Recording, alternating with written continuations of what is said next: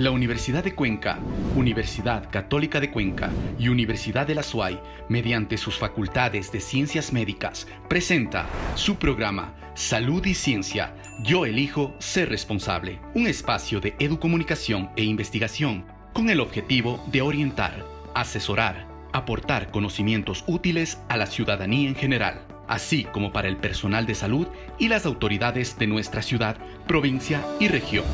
Empezamos. El proceso de vacunación continúa en todo el país. Se habla de que ya se ha alcanzado al menos el 10% de la población ecuatoriana habría recibido ya la dosis de la vacuna. En este contexto es importante que tengamos en cuenta que debemos acceder de forma obligatoria a la segunda dosis para poder alcanzar la inmunización requerida.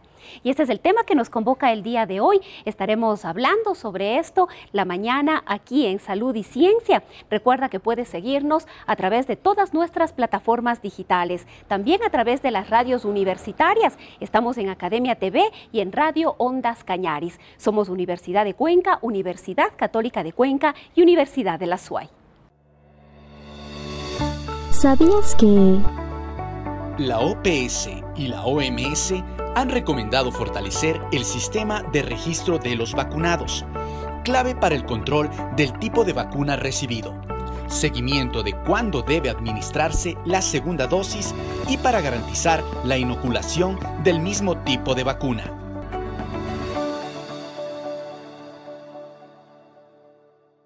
Y ahora, como habíamos indicado, vamos a profundizar en la inoculación que se está desarrollando aquí en nuestro país y en todo el mundo, pero sobre todo en la importancia de colocarse la segunda dosis de la vacuna para poder cumplir con el programa.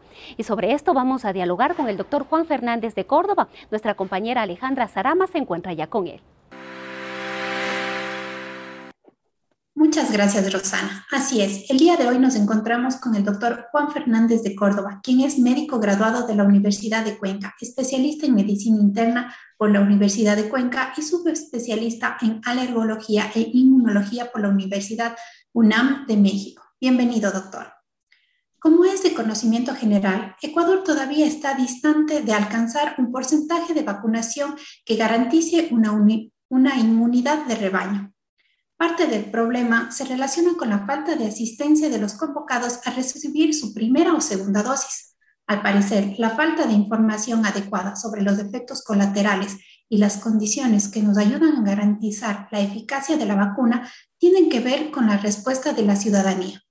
Cuéntenos, doctor, ¿cuáles son los efectos colaterales que puede causar la vacuna para prevenir la COVID-19 y qué debe hacer una persona al presentarlos?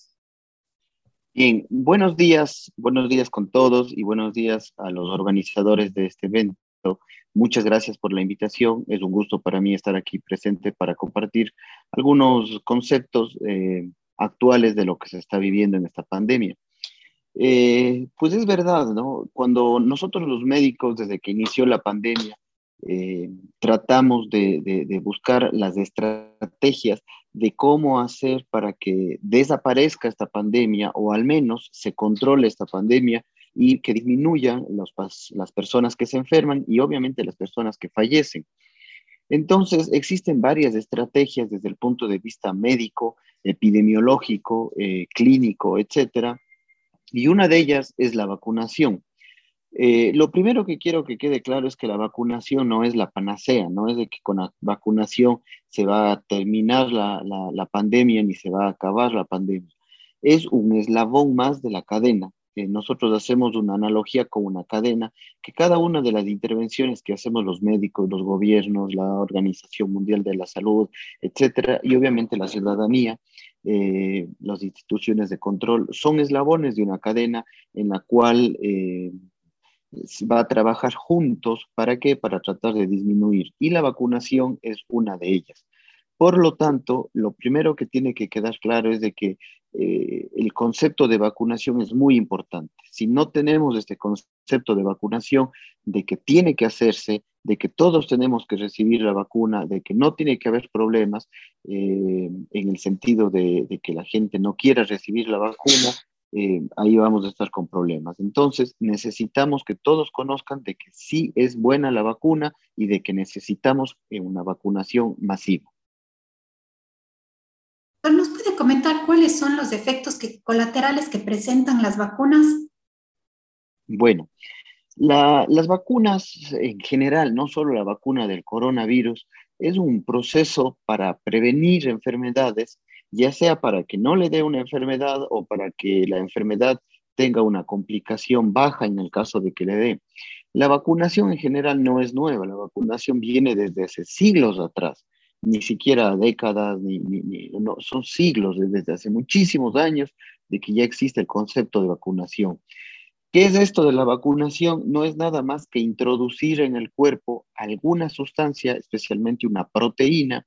¿Para qué? Para que mi sistema inmunológico, mi sistema de defensas, produzca, monte una respuesta con una producción de defensas, que pueden ser células, que pueden ser anticuerpos, que pueden ser inmunoglobulinas, que pueden ser un sinnúmero de partecitas del sistema inmunológico que son las defensas. Este procedimiento no es un procedimiento inocuo, puede producir algunos efectos colaterales. Y ya en el caso de las vacunas de COVID, que son las que se están utilizando actualmente, que es Pfizer, que es Astra, que son las vacunas chinas, que es Moderna, que es Johnson, que es la vacuna especialmente, eh, se han estudiado muchísimo en estos últimos meses los efectos secundarios y sí existen efectos secundarios. La buena noticia es de que los efectos secundarios son mínimos, son leves no comprometen la vida de los seres humanos eh, y eh, son algo manejable. Eh, lo más común es de que cuando le ponen la vacuna a las personas le produzca un dolor en el lugar de la punción, en el lugar del, pinchazo de la jeringuilla, puede producir dolor que puede durar uno, dos, tres días y que puede ser un dolor desde leve hasta moderado. También puede producirse fiebre, también puede producirse algo de decaimiento, algo de malestar general, Incluso a veces hemos visto pacientes que les da un poco de mareos, un poco de dolor de cabeza. Esos son los efectos colaterales más comunes. Luego de eso, eh, con mucho menos frecuencia, existen reacciones un poquito más fuertes, como podrían ser, por ejemplo, ronchas o como puede ser ya un dolor de cabeza fuerte o fiebre alta, que igual va a durar uno o dos días y que con un medicamento para esos síntomas disminuye. Y sí se puede dar también una reacción grave que se llama anafilaxia. ¿Qué es esto de la anafilaxia? Una respuesta alérgica o, una respuesta pseudoalérgica muy, muy fuerte que puede incluso llegar a complicarlos a los pacientes, pero se ha visto que es menos del 0.01%. Eh, y valga también hablar en este momento sobre las, eh, los, problemas de la coagulación. Las trombosis también pueden darse, sí es cierto que pueden darse, pero es muy bajito el porcentaje, ¿no? Eh, para hacer una analogía, para que me entiendan, que quede clarito este concepto, las trombosis los médicos vemos todos los días existen varios tipos de trombosis, que no es, que no es nada más que la formación de unos coágulos de la sangre. Y eh, mucho más trombosis produce, por ejemplo, el uso de hormonas en las mujeres, ya sean anticonceptivos, ya sea para, para problemas ginecológicos. Mucho más común es ver problemas eh, de trombosis por hormonas que por las vacunas. Por lo tanto, sí, puede, sí es cierto que pueden haber efectos secundarios, pero son leves. Por lo tanto, no hay que preocuparse por eso. Doctor, coméntenos, ¿estos efectos secundarios son los mismos para las diferentes vacunas que existen? Eh, en general sí, en general sí son los mismos. Sin embargo, para que una vacuna salga ya al uso a nivel de, seres humanos, ha tenido que pasar por varias etapas, por varias investigaciones que se llaman fases. La fase 1, la fase 2, la fase 3, que, es, eh, que son estudios en laboratorio con animalitos y luego ya cuando está todo bien, estudios ya con seres humanos. Y en las revistas internacionales eh, que tienen una, un renombre científico y que son serias, se publican los resultados de estos estudios. Y los resultados que hemos podido leer sobre las vacunas eh, prácticamente son los mismos, difieren un poquito en los porcentajes. Eh, en algunas se produce un poquito más de dolor de cabeza, en otros un poco menos, en algunos un poco más de fiebre, en otros menos, un poco más de dolor y en otras menos, pero en general el dolor, la fiebre, el, malestar general, son los, problemas que van a haber en todas las vacunas. Le digo, o los porcentajes es lo que hace la diferencia aquí, pero en general son los mismos efectos. Ya, y doctor, ¿en qué porcentaje se presentan estos efectos colaterales graves? Esa es una, una buena noticia. Los efectos colaterales graves o los efectos secundarios graves se presentan muy poquito. Hablamos en porcentajes de menos del 0.1%, de ahí para abajo. Por lo tanto, eh, por ejemplo, una reacción alérgica grave se dice que puede dar de uno en 100 mil vacunados hasta uno en un millón de vacunados. Es decir, yo necesito vacunar a un millón de personas para que se produzca una anafilaxia o un tipo de reacción grave. Lo mismo, necesito vacunar a más de 100 mil personas para que se produzca un evento trombótico. Eh, es decir, los eventos graves sí se pueden producir, pero son muy bajitos. Necesitan vacunar a miles o a millones de personas para que se produzcan eventos. Pero la buena noticia es de que todos estos eventos graves tienen tratamiento.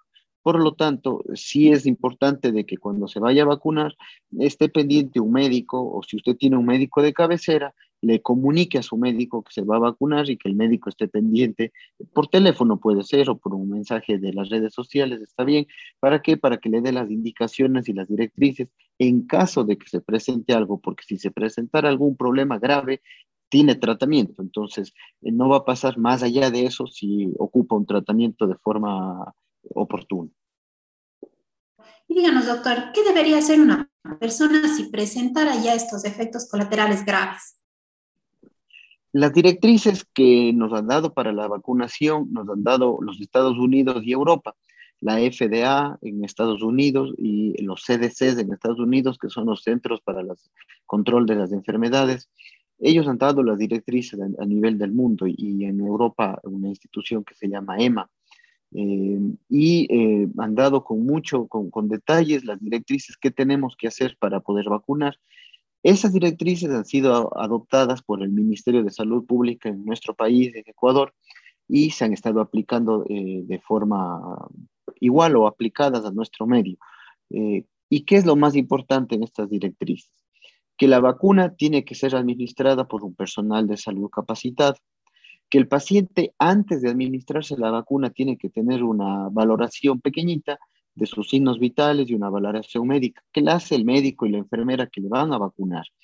Y posterior a eso, cuando usted ya recibe la vacuna, tiene que tener una observación de 30 minutos. Por lo tanto, en todos los lugares donde se está vacunando, se han implementado lugares de observación. Entonces, en sus lugares de observación siempre va a estar un médico o una enfermera o un paramédico observando que el paciente no haga ninguna reacción adversa.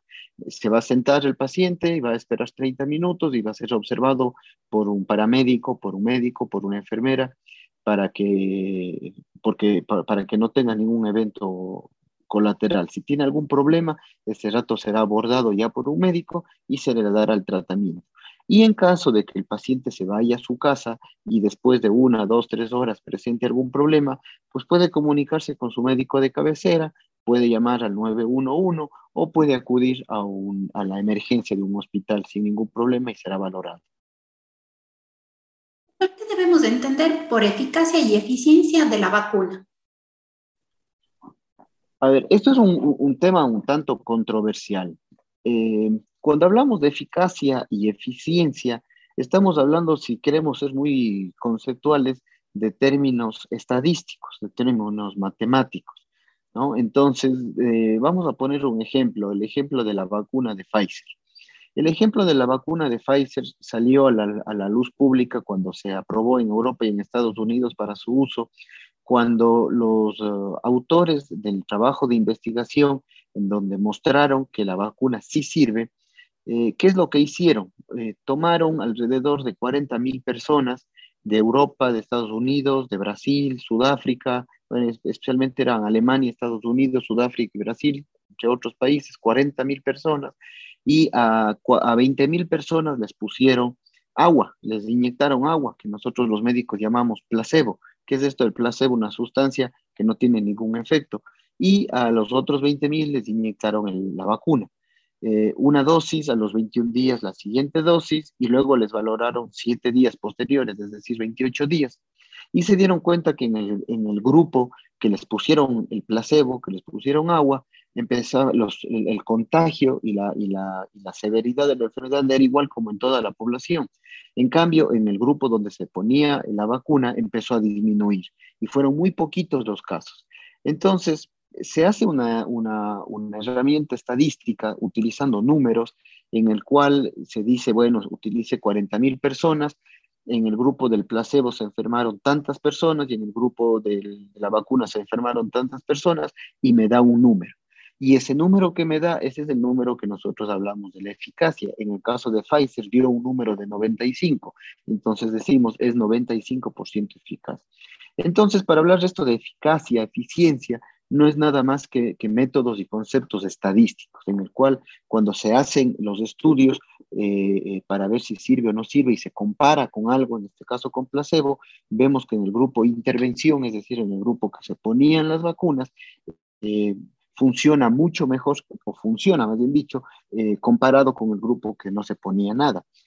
por lo tanto, los números de eficacia y eficiencia salen nada más de herramientas estadísticas.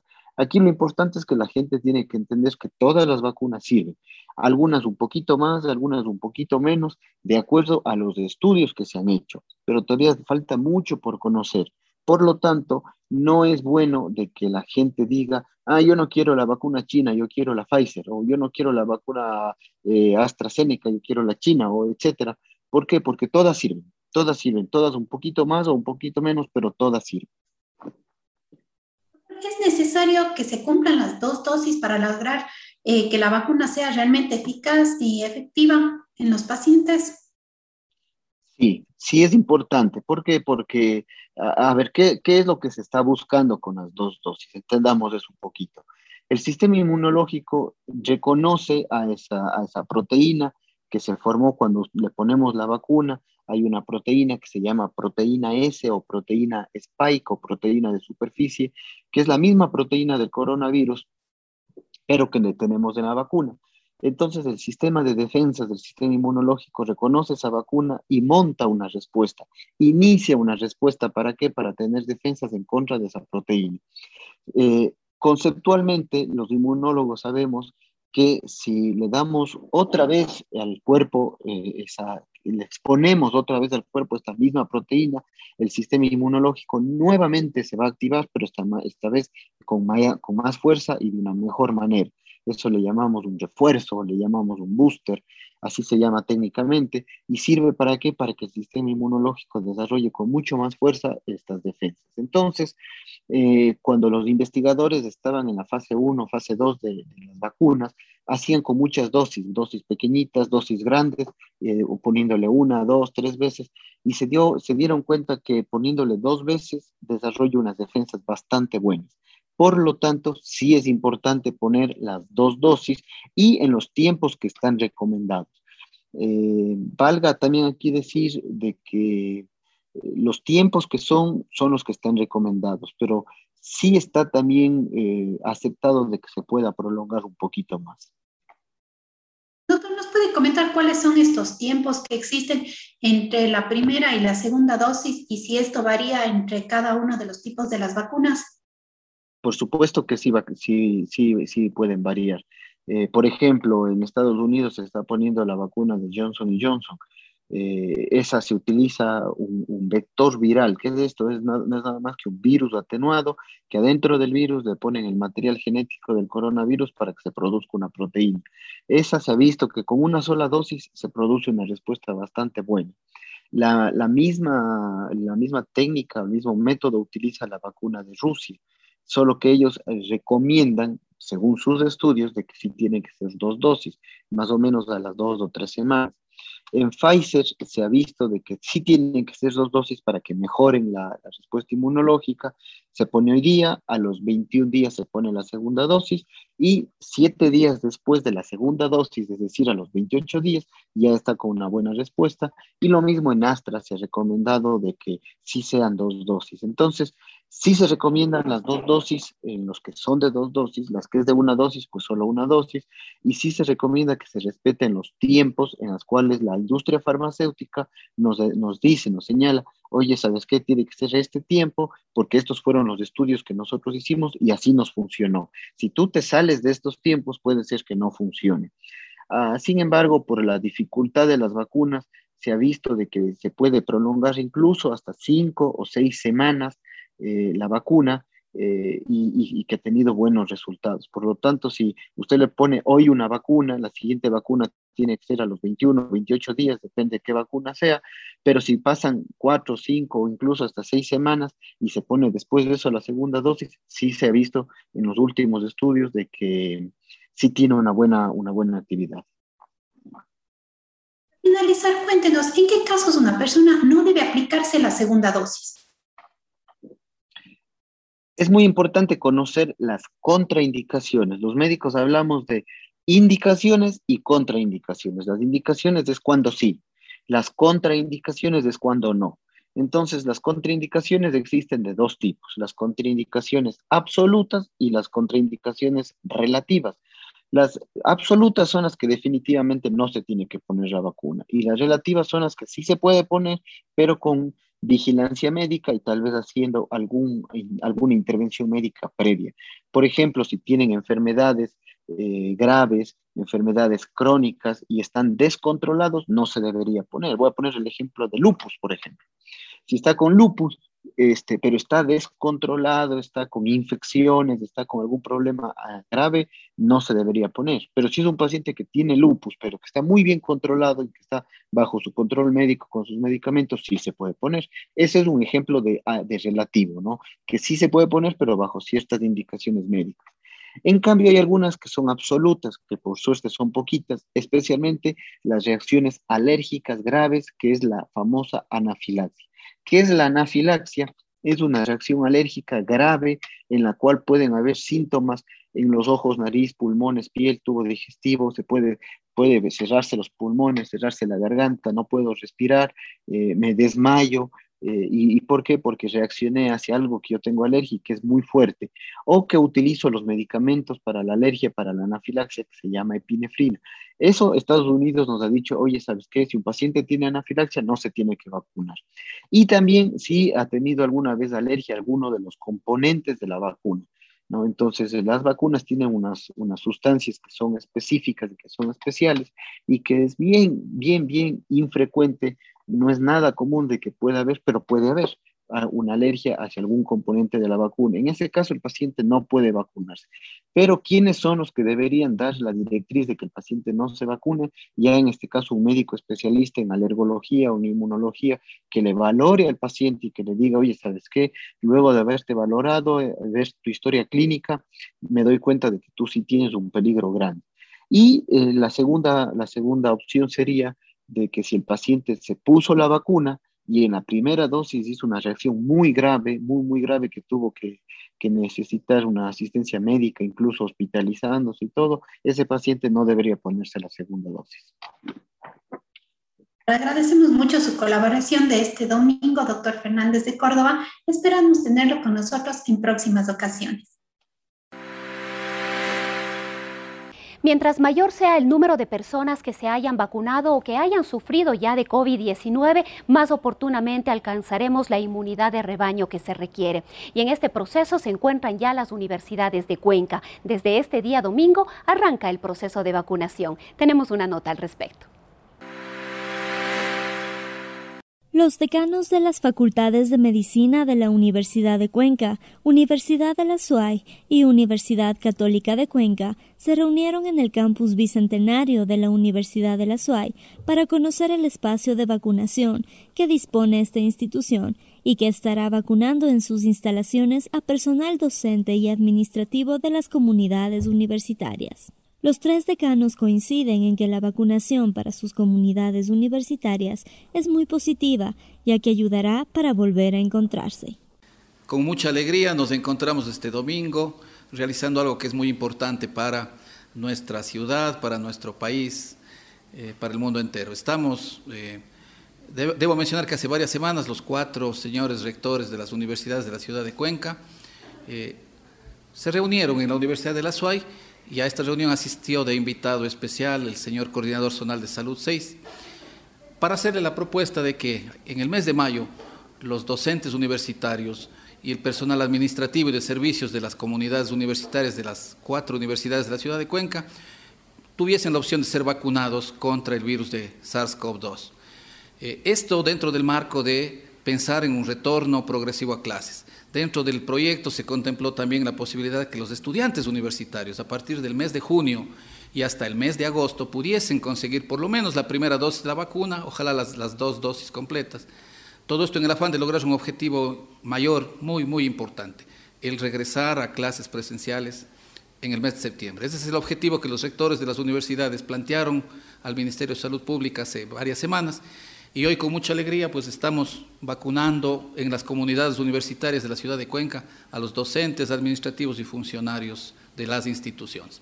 Esto es motivo de alegría, como los digo, porque estamos persiguiendo y consiguiendo un objetivo importante. Es además emotivo porque estoy seguro que varios docentes, varios eh, compañeros trabajadores nos estamos volviendo a encontrar a los varios meses en estos campos universitarios en donde el proceso de vacunación se está llevando a cabo nos encontramos y podemos compartir una mirada, aunque sea a la distancia, los deseos de darnos un abrazo y la alegría de que estamos pronto volviendo a vernos y abrazarnos en la presencialidad y en compañía de nuestros estudiantes. El día de hoy es un motivo de gran algarabía para toda la ciudadanía, ya que vemos que la campaña de vacunación está fluyendo. Hoy nos ha tocado a los docentes y al personal administrativo de todas las universidades de nuestra bella ciudad de Cuenca. Y en ese proceso, el gobierno electo ha emprendido una campaña de vacunación como plan piloto en nuestra ciudad. ¿Eso qué quiere decir? Ahora somos los profesores, ahora es el personal administrativo de las instituciones de educación superior y ya fueron las escuelas de primaria y de colegio y así vamos a ir avanzando en la campaña de vacunación para tener una ciudad protegida contra, contra este virus que tanto nos ha afectado, que tantas vidas nos ha quitado. Nos ha quitado la alegría, nos ha opacado a la juventud, nos ha frenado la niñez. Sin embargo, vemos que los pasos que estamos dando como ciudad es bueno y esperamos en los próximos días poder abrazarnos, poder saludarnos, poder compartir, poder impartir esos conocimientos que como docentes tanto nos gusta hacerlo de una forma presencial, ya que, queridos televidentes, existen carreras que no lo podemos hacer. Sí, estamos de una forma híbrida, hemos salido adelante. Pienso que en medio de la adversidad hemos salido exitosos, pero tenemos mucho más para enseñarlos. Y pienso que nada reemplaza la presencialidad que esperamos poder hacerlo en unos pocos meses. Felices estamos este día domingo de saber que nuestros docentes, empleados, trabajadores, nuestro personal de limpieza va a ser vacunado. Es importante para nosotros indicarles además, queridos compañeros, que la vacunación es un proceso importante que nos permitirá tener un grado de inmunidad, pero recordarles y pedirles que las normas de bioseguridad deben continuar el uso de la mascarilla, el distanciamiento social y todas aquellas normas pues, que nos permitan a todos eh, estar seguros dentro de esta pandemia es necesario. Estamos agradecidos con quienes han hecho posible este proceso de vacunación, pues consideramos que es un derecho que tiene la comunidad universitaria, que tenemos todos, y pues esto nos permitirá paulatinamente regresar a las clases, de pronto a través de un sistema híbrido, no sabemos, pero este paso es un paso importantísimo para todos quienes hacemos comunidad, academia, quienes hacemos universidad. La esperanza del encuentro está en camino. Tips y consejos. Quienes han recibido las dosis no están exentos de contraer el virus. Por tal razón, en caso de presentar síntomas de la COVID-19, deben realizarse la prueba de detección de la enfermedad.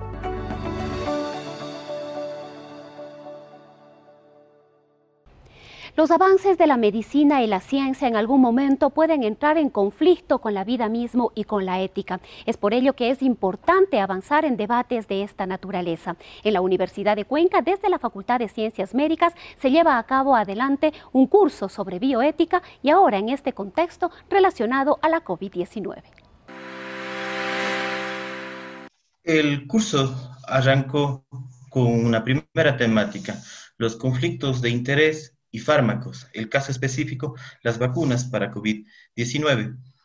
Este se desarrolló ya la semana anterior, el 12 de mayo, y tuvo como ponente principal al doctor Rodrigo Salinas, médico neurólogo eh, invitado desde la Universidad de Chile, quien abordó la temática, sobre todo desde el punto de vista de la relación de la parte de conflicto de intereses que sustentó el abordaje y luego los conflictos en el desarrollo y aplicación de la vacuna COVID-19 a gran escala en diferentes países de Latinoamérica, hablando específicamente del caso de Chile y también el contexto ecuatoriano. Los elementos fundamentales abordados eh, se vincularon con la relación de la industria y los intereses dentro de la prescripción de medicamentos, eh, establecieron algunos puntos muy interesantes de debate, sobre todo en torno a la decisión de la selección de una u otra vacuna, teniendo en consideración que en este momento tenemos varias casas farmacéuticas y varios laboratorios que están distribuyéndolas. También se eh, abordó lo, un elemento fundamental, que es la necesidad de el alcance masivo que debe tener estas, las vacunas con la finalidad de alcanzar la inmunidad eh, colectiva, que es lo que estamos buscando. También es importante, creo como punto fundamental, eh, reconocer que la selección de las vacunas tienen ya un sustento científico por parte de los ministerios y organismos que la seleccionan. Por lo tanto, se instó también a que la población pierda el temor en torno al acceso de las mismas. Nos parece uno de los temas esenciales, pero no el único, discutiblemente, ¿no? Porque es necesario que se comience a discutir con más seriedad desde la academia, desde las universidades, y qué mejor, los docentes, los estudiantes y, de hecho, la comunidad que puede participar dentro de estas discusiones. Es relevante para nosotros también porque es un tema álgido, de actualidad, indiscutiblemente, pero no va a ser el único que se va a analizar. Tenemos dentro de la agenda, por ejemplo, analizar el manejo epidemiológico de datos, resultados y cómo estos llevaron a la toma de decisiones, tanto a nivel internacional, pero sobre todo lo que se da o lo que se dio en nuestro país, lo que vendrá en nuestro país. El manejo adecuado de la información es uno de los temas fundamentales. Estos cursos están dirigidos principalmente a profesionales del área de la salud, a estudiantes, pero también hacia la, comunidad, a la colectividad. De ahí que hacemos una invitación para que todas las personas que tengan interés en reflexionar, participar e inclusive interactuar em, con estas temáticas lo hagan, basados en un criterio fundamental, que es en la visión plural que debe tener el análisis de los conflictos eh, bioéticos, así como también nuestra visión, que tiene que venir desde la parte científica, desde una posición laica, que es lo que proponemos dentro del ejercicio de estos cursos. Y la toma de decisiones y la aplicación e implementación de la política pública tiene mucho que ver con el conocimiento y el acceso a la información. Enseguida vamos a conocer el análisis que tenemos cada semana sobre las cifras de la pandemia a nivel local, nacional e internacional. Vamos enseguida con nuestra compañera Jessica Buccelli y el doctor Fray Martínez. Muy buenos días, Rosana y amigos televidentes. Así es, el día de hoy nos encontramos en el campus bicentenario de la Universidad de la SUAY, en donde se está llevando a cabo la vacunación a los docentes y administrativos de la comunidad universitaria. Nos encontramos con el doctor Fray Martínez Reyes, quien hará un análisis de la COVID-19 en la provincia de la SUAY y también a nivel nacional. Doctor Fray, bienvenido a Salud y Ciencia. Buenos días. Estamos en la sección de salud y ciencia donde analizamos la información, los datos correspondientes a la COVID-19 en nuestra provincia, en el Ecuador, algunas proyecciones que son de interés para entender el comportamiento de la enfermedad, con datos disponibles hasta el miércoles 19 de mayo del 2021. Podemos observar que la curva epidémica a propósito de las medidas de restricción en realidad va descendiendo. Esperemos que ese descenso se mantenga incluso después de que pasen las restricciones. En la provincia de La Suay, la situación se presenta de manera particular. Habíamos señalado que teníamos una meseta con picos, pero con la actualización de los datos los picos son más notorios aún. Entonces, por señalar algunos datos, en la semana del primero al 7 de abril nosotros tuvimos 588 casos, que fue un pico importante. Luego de eso se disminuyó a 491, nuevamente ascendió a 513 para descender a 469. El problema de estos picos que de alguna manera se mantienen es que nos indican que no hay un descenso notorio, vertiginoso, franco de lo que nosotros esperaríamos en función de la ocurrencia de los casos. El problema de esto es que dado que un porcentaje importante necesita hospitalización, entonces el mantenimiento de la producción de casos da para que los servicios de salud se saturen.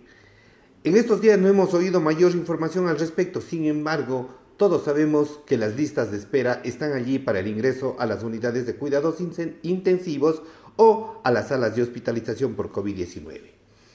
Hasta el 16 de mayo pasado, las cifras del registro civil reflejaron 62.463 defunciones en exceso, por encima del promedio en la misma semana del 2018 y 2019. Detalles interesantes. En la semana del 3 de mayo se produjeron a nivel nacional 2.756 muertes. Entonces, si revisamos lo que se produjo en la semana del 19 de abril, en total fueron 3.171 fallecimientos.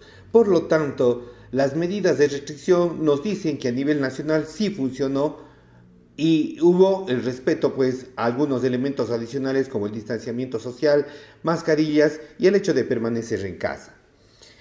En el Azuay, en la semana del 3 de mayo se produjeron 144 muertes.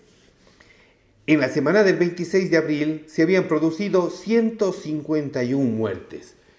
Quizás siete no represente mucho, sin embargo esos siete pueden ser personas muy cercanas a nosotros y nos puede causar un dolor por su pérdida. También se incrementó con las restricciones la percepción y el uso en sí de las mascarillas. Habíamos descendido desde un 89% de cumplimiento en septiembre del 2020 hasta un 87-86%. Ahora estamos sobre el valor que habíamos mencionado inicialmente. De la misma forma, el número de, número de hospitalizados ha disminuido y también el porcentaje de quienes tenían pronóstico reservado. Nuestra tarea, mantengamos en el imaginario el hecho de que las medidas de restricción continúan, que los confinamientos deben ser espontáneos, que no nos tienen que obligar a encerrarnos. A eso sumamos el lavado de las manos, las mascarillas y el distanciamiento social. Los resultados, consideramos, van a ser más notorios y positivos. Muchas gracias. Agradecemos al Dr. Fry por la valiosa intervención de este día domingo. A continuación daremos a conocer los datos estadísticos emitidos por el Ministerio de Salud Pública. En la provincia de La Suay, 22.457 casos confirmados, 471 fallecidos. A nivel nacional, 412.907 casos confirmados, 354.499 casos recuperados. De esta manera damos por finalizado nuestro segmento. Continuamos contigo, Rosana. Muy buenos días. Muchísimas gracias Jessica y con esto vamos llegando como cada semana al final de Salud y Ciencia. Recuerda seguirnos en todas nuestras plataformas digitales. Queremos como siempre contribuir para que tengamos cada uno de nosotros mayor conocimiento de cómo enfrentar y comportarnos en el marco de esta pandemia de la COVID-19. Nos despedimos deseándoles como siempre que tengan un excelente domingo.